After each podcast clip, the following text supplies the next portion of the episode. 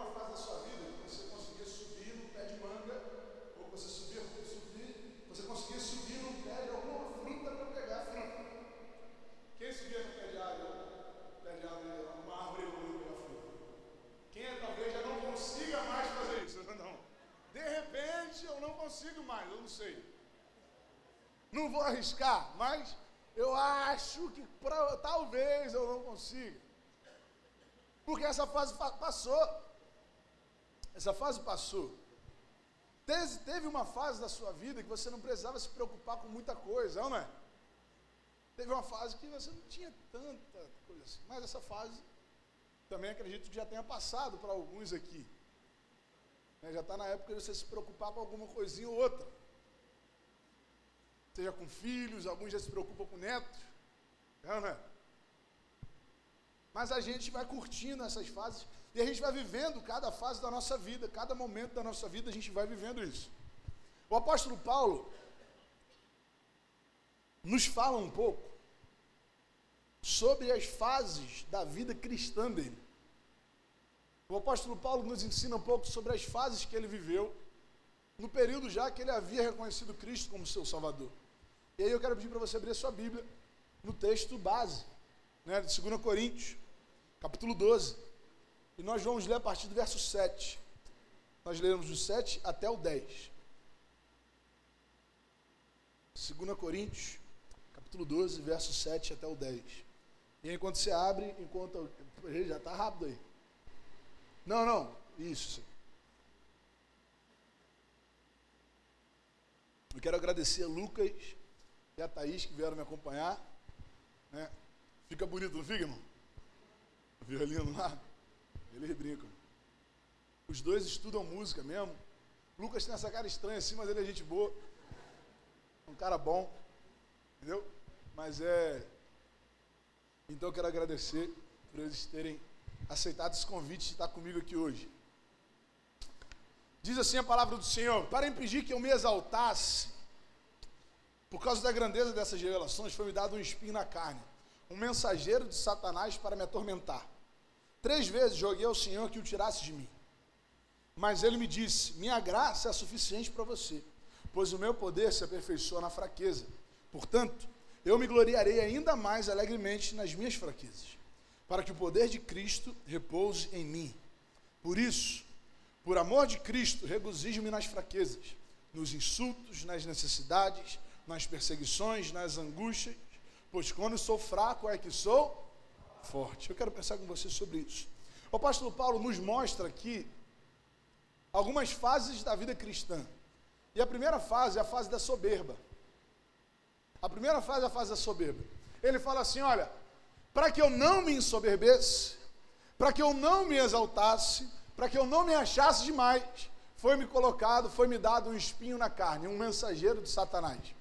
Paulo está dizendo o seguinte: olha, eu poderia até ser soberbo, Poderia até em algum momento ser soberbo, mas Deus colocou em mim um lembrete. Deus colocou um lembrete em mim para todas as vezes que eu olhasse para dentro de mim eu lembrasse que eu não sou imortal, que eu não sou alguém diferente de qualquer um outro. No verso 6 desse mesmo capítulo fala assim: Se quisesse mergulhar, não seria insensato de fazê-lo, pois estaria dizendo a verdade. Ou seja, Paulo está falando assim: olha, eu até tinha razão para me tornar soberbo. Eu até tinha razão para me exaltar. Paulo está chegando para você e para mim falando assim: olha, na realidade eu estou num outro patamar. Não, Paulo que falou isso. Não foi Bruno Henrique. Paulo está chegando falando assim: na realidade, na realidade, eu poderia me ensoberber. Palavra ruim, né? Eu poderia me tornar soberbo. Eu poderia me tornar soberbo. Porque o que me foi dado é algo muito grande. Irmãos, tudo o que nós recebemos vem do Senhor. Tudo. Tudo que nós recebemos vem do Senhor. Mas tem alguns momentos da nossa vida em que a gente acha que tudo que a gente conquistou é fruto do nosso trabalho. Tem um momento da nossa vida que a gente fala assim: olha, na realidade, eu sou até merecedor disso. O Erickson falou aqui uma coisa que é verdade. Às vezes a gente acha que tudo que a gente tem é mérito nosso. Mas não é, irmão. Fruto de misericórdia. Eu estou muito distante, né, irmão? Eu vou tentar falar mais perto. Tudo que a gente tem é fruto de misericórdia, de cuidado do, do Senhor. Vocês já viram, a Cristolândia já veio aqui que eu sei. Vocês já viram a Cristolândia cantando, já? Eles dividem voz bonito? Não? Mas você se emociona quando eles cantam? Sim ou não? Por quê? Porque, irmão, eles sabem qual o tamanho da graça que alcançou eles. Você, porque está criado na igreja desde moleque, acha que a graça é mais rasa para você. E a gente se torna soberbo, sem reparar. Só que a soberba é resultado de imaturidade. Adolescente que é soberbo, que acha que, sabe tudo que está fazendo, não é? Fala assim, não, eu já sei já. Eu sou dono do meu próprio nariz. Eu já sei disso, eu já sei daquilo, eu já sei daquilo outro. E a pessoa acha que sabe de tudo, acha que é capaz de tudo, mas na verdade é imaturo. Na realidade é imaturo. A primeira fase da vida cristã é a fase da soberba. É uma fase que talvez nós tenhamos vivido. É uma fase que a gente acredita que tudo que a gente tem é fruto do nosso próprio esforço, sem perceber que é fruto da misericórdia, do cuidado e da graça de Deus. Paulo olha para ele e fala assim: Eu poderia me, me tornar soberbo. Eu tinha razão. Eu tinha motivos para me tornar soberbo. Mas Deus colocou um mensageiro em mim. E é, interessante que ninguém sabe qual é o espinho da carne de Paulo. Porque Deus é didático. Irmão. Deus é didático. Ele permite que você entenda que você tem um espinho também. Imagina se você soubesse qual era o espinho da carne de Paulo. Você falasse assim, não, mas esse erro que Paulo tem, eu não tenho. Mas não, é um espinho, é. Eu não sei o que é. Alguma coisa que fica atormentando a cabeça dele, fazendo ele se lembrar que ele é alguém comum, como qualquer um outro.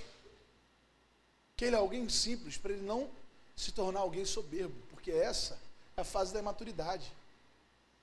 Essa é a fase da maturidade. Depois ele vai avançando. E ele fala assim: ó, três vezes supliquei ao Senhor que retirasse isso de mim.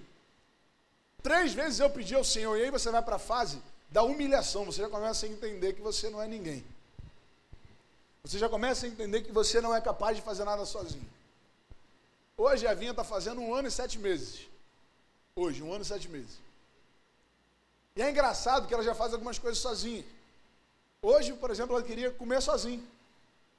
Pegou o prato e ficou comendo lá, sozinho. Derrubava mais arroz fora do que dentro. Jogava aquele monte de troço, mas estava lá comendo, fazendo o negocinho dela. Já consegue comer a gelatina. Vai comendo aquela gelatinazinha sozinho.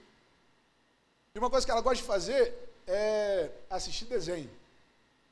Adora assistir um desenho no celular, irmão. E aí ela vai, pega o meu celular e fica neném, neném, neném, neném. Querendo assistir o neném. Aí eu vou, boto lá o neném para ela. E ela consegue escolher os vídeos. Ela consegue escolher os vídeos. Ela levanta, vai passando e vai clica naquele vídeo. E aí tem uma época que ela estava gostando muito de um vídeo. Ela fica assistindo aquele vídeo o tempo todo. É engraçado que ela procura o vídeo. Primeiro era o Galo Bartolino. Eu já sei tudo, irmão. Sei tudo já. Agora ela está ela tá vendo um desenho, uns caras que cantam lá de Portugal. E ela está assistindo. Acho que ela está gostando muito do Jorge Jesus, está assistindo o pessoal lá de Portugal.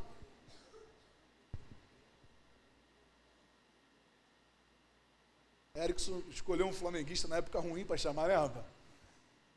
Porque tá ruim de não se soberbecer.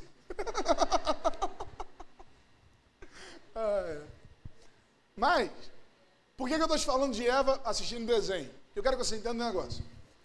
Quando ela quer ver um vídeo, ela vai lá e coloca. Ela sabe colocar o desenho que ela quer, ela vai passando, levanta assim, escolhe. Quando chega a mensagem, ela vai levanta por conta própria. Já chega a mensagem, ela tira a notificação na hora. Ontem minha mãe me mandando mensagem, eu tentando ler, ela não dava tempo. Mandava, eu filho, deixa eu ler a mensagem pelo menos. Ela já levantava. Mas tem uma hora que ela vai atrás de mim. Ela pode estar sozinha lá no sofazinho dela, quietinha assistindo desenho. Mas tem uma hora que ela vai me procurar. que é na hora do anúncio. Ela ainda não sabe tirar o anúncio. Então ela vai, vai lá, papai, papai, papai, me dá o celular, eu vou, já abro, já está no, no site das lojas americanas. Qualquer hora vai chegar uma geladeira lá em casa, estou nem sabendo. E aí eu vou lá, tiro e boto. E aí ela vai, volta de novo para assistir o desenho. Ela estava sozinha lá na dela, quietinha assistindo o desenho, quietinha. Mas aconteceu uma coisa que ela não conseguia resolver sozinha. Sabe o que ela teve que fazer? Pedir para o pai dela. Chegou uma hora que ela não conseguia resolver, por mais simples que fosse, só apertar um botãozinho. Mas ela não conseguia fazer isso sozinha. Mas ela foi lá e pediu para o pai dela para fazer isso. A gente, irmão, tem que aprender que a gente tem um pai. A gente tem alguém para se humilhar diante dele. Porque quem se humilha diante de Deus não se prostra diante dos problemas que passam pela vida. Quem se humilha diante do Senhor, isso Pedro fala, humilhem-se diante da poderosa mão de Deus. Quem se humilha diante de Deus, entende que ainda que tenha um espinho na carne, Deus faz o seu nome entrar na história. Porque Paulo foi Paulo mesmo com espinho na carne. Paulo foi alguém que Deus levantou e exaltou, apesar do seu espinho na carne, porque ele sabia diante de quem precisava se humilhar. E essa é uma fase muito importante da nossa vida a fase da humilhação. Mas a gente vai amadurecendo e a gente chega a uma terceira fase, que é a fase da graça. É quando as coisas acontecem, é quando as coisas andam. A fase da graça diz assim no texto que nós lemos. Então ele me disse: A minha graça te basta, porque o meu poder se aperfeiçoa na fraqueza. Minha graça é suficiente para você. Pois o meu poder se aperfeiçoa na fraqueza. A fase da graça. A, a, graça é algo que a gente tem. A gente muito fala, mas talvez entenda pouco. A gente fala muito sobre graça, mas às vezes confunde graça com libertinagem confunde graça com a necessidade de não fazer nada. O oposto de graça é mérito, não esforço. A graça é algo que nos ensina, que nos alcançou e trouxe para nós algo que é gratuito, que é a salvação. Quantos foram salvos aí? Dá um amém.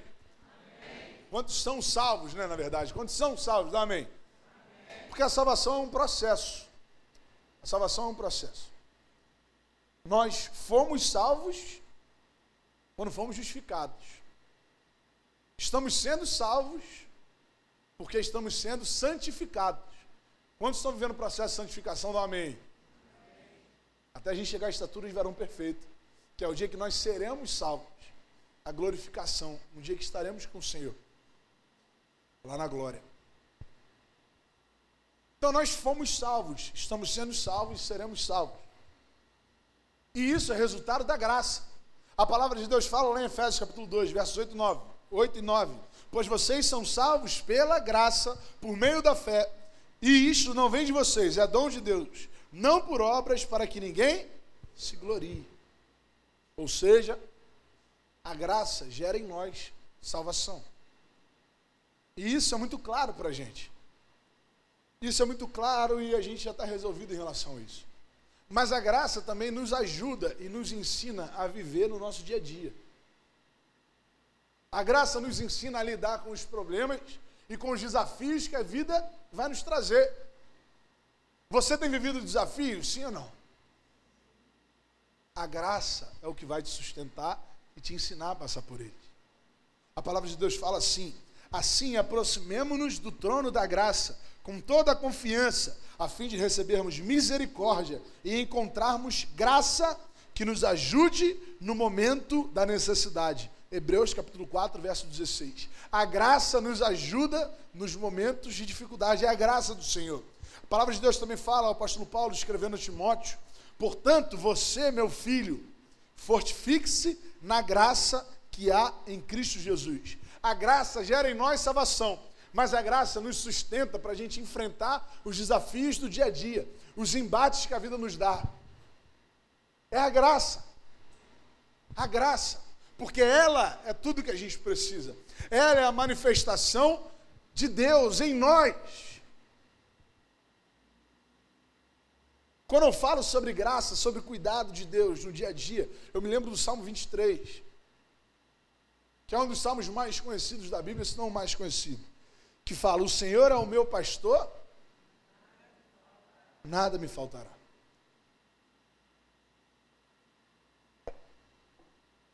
Nada vai te faltar por quê?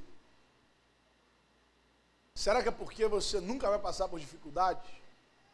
Será que é porque você nunca vai se preocupar com uma conta, com um cheque que vai bater, com, uma, com um boleto, com, uma, com um problema entre família? Será que é isso? Não, não é isso. Não é isso. O que Deus está falando com você é: ó, eu sou o seu pastor, por isso eu sou tudo o que você precisa. Você não vai sentir mais falta de nada, porque quando você olhar para mim, você vai ver graça. E ainda que você passe por, por pastos verdejantes, por águas tranquilas, e talvez, talvez você queira se tornar soberbo, a tua vara e o teu cajado me consolam. Se eu ando pelo vale da sombra da morte, se eu passo por períodos de dificuldade, é Ele quem me consola. Tu estás comigo.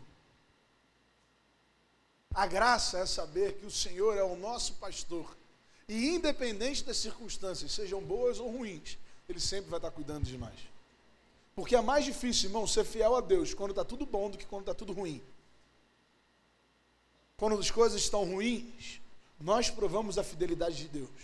Mas quando as coisas estão boas, Deus prova a nossa fidelidade. Ele cuida de mim e de você. No Salmo 23, ainda continua e fala sobre um costume dos judeus. Os judeus tinham que cuidar bem daqueles que eram estrangeiros. Eles precisavam ser hospitaleiros, era um mandamento. Isso explica aquele posicionamento de Ló, quando foi confrontado pelos sodomitas, pedindo que deixasse que eles abusassem dos visitantes, que eram anjos, mas os sodomitas não sabiam. O que, que Ló fez, irmão? Ló falou assim: ou não, leva as minhas filhas, mas neles vocês não vão tocar. Por que, que Ló fez isso? Porque ele não gostava das filhas? Não, porque tinha um mandamento que ele precisava cuidar de quem estava na casa dele. Que ele deveria receber bem quem chegava lá. Ele deveria lavar os pés ia lavar o pé, não, é, não é um, um, pé assim, não é um pezinho assim qualquer, era um pé, irmão. É um pé de um cara que está andando no deserto o dia inteiro. Não é um pé de alguém que está andando de sandália na Alcântara em dia de chuva. Isso é mole. É pior do que isso. Pior. E aí era costume, era costume daqueles que estavam recebendo alguém mandar que dois seguranças, duas pessoas de confiança, levassem aquele visitante até a porta da cidade, para que ele, ele prosseguisse sua viagem em segurança. Então, vou dar um exemplo, vou chamar a Eric aqui, que eu vou chegar na casa de Eric agora. Eric, vem cá. Eric vai me. É, ao contrário. Eu estou chegando aqui na casa de Eric, tá, irmão? Eu sou um estrangeiro, Viajante, estou chegando na casa de Eric, Eric. Opa, tudo bem, senhor Eric? Vim ficar na tua casa aí e tal. Aí Eric vai, vai, lava meu pé e tudo mais, tudo direitinho. Aí eu falar assim, Eric, então vou lá então, tá, tô indo embora. Aí Eric vai falar assim, não, calma aí. Isso, eu vou chamar, eu vou chamar duas pessoas para te acompanhar até a saída. Então ele vai ver dois caras assim fortes que sejam capazes de manter minha segurança. Dieguinho, vem cá. Dieguinho vai ser o primeiro segurança. E Lucas vai ser o segundo segurança. Dois caras fortes que vão ser os seguranças. Vem cá, vem cá. E aí, ó. Eric vai. É, pode, pode ir embora você. Tô, aí, os dois seguranças aqui, ó. Certo? Tô bem de segurança, não tô? Os dois seguranças aqui vão me levar até a saída da cidade. A gente vai andando, eles vão me protegendo, ó. Aí vai chegar aqui, ó. Aqui, Hugo, você pode tocar o barco, que aqui acabou a cidade. Segue sua viagem. Uma salva de palmas de segurança aqui, irmão.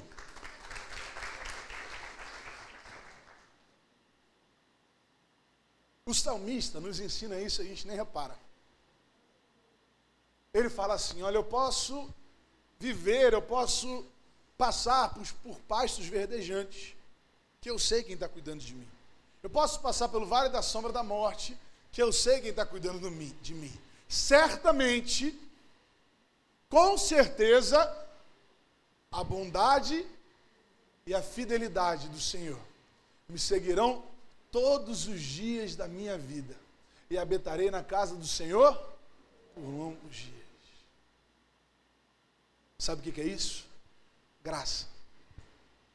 Graça de saber que as circunstâncias mudam, mas Ele nunca vai nos deixar desamparados até o final da nossa viagem, irmão.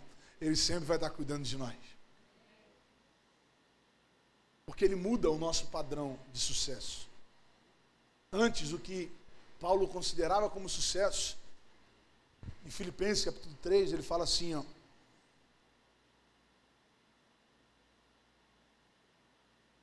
eu as considero, mais o que para mim era lucro, passei a considerar perda por causa de Cristo.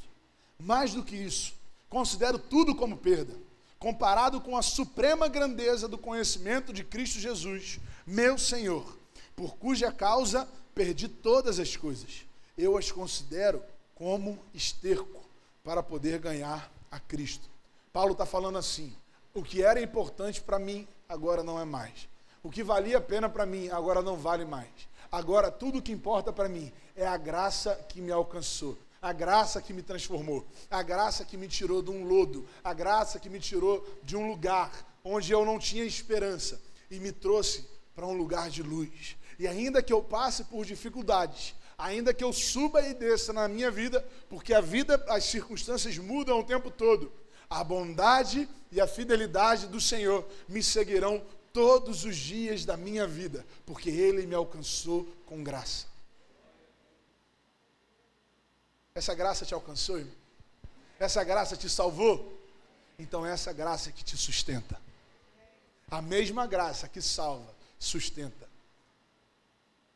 Então, eu quero pedir que você feche seus olhos por um momento e coloque diante de Deus a sua vida. Coloque diante do Senhor o seu coração. Fala para Deus o que está te deixando triste, irmão. Fala para Deus o que está te deixando entristecido, o que está te fazendo desanimar. Abre o seu coração para o Senhor, seja sincero com Ele. Diga para Ele, Pai, eu tenho andado pelo vale da sombra da morte. Pai, eu tenho vivido um período de dúvidas, de incerteza, de dores, mas a tua graça pode me sustentar.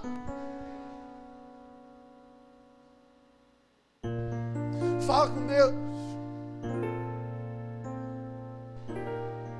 Fala para Ele. A minha graça é suficiente para você. Eu sou tudo que você precisa.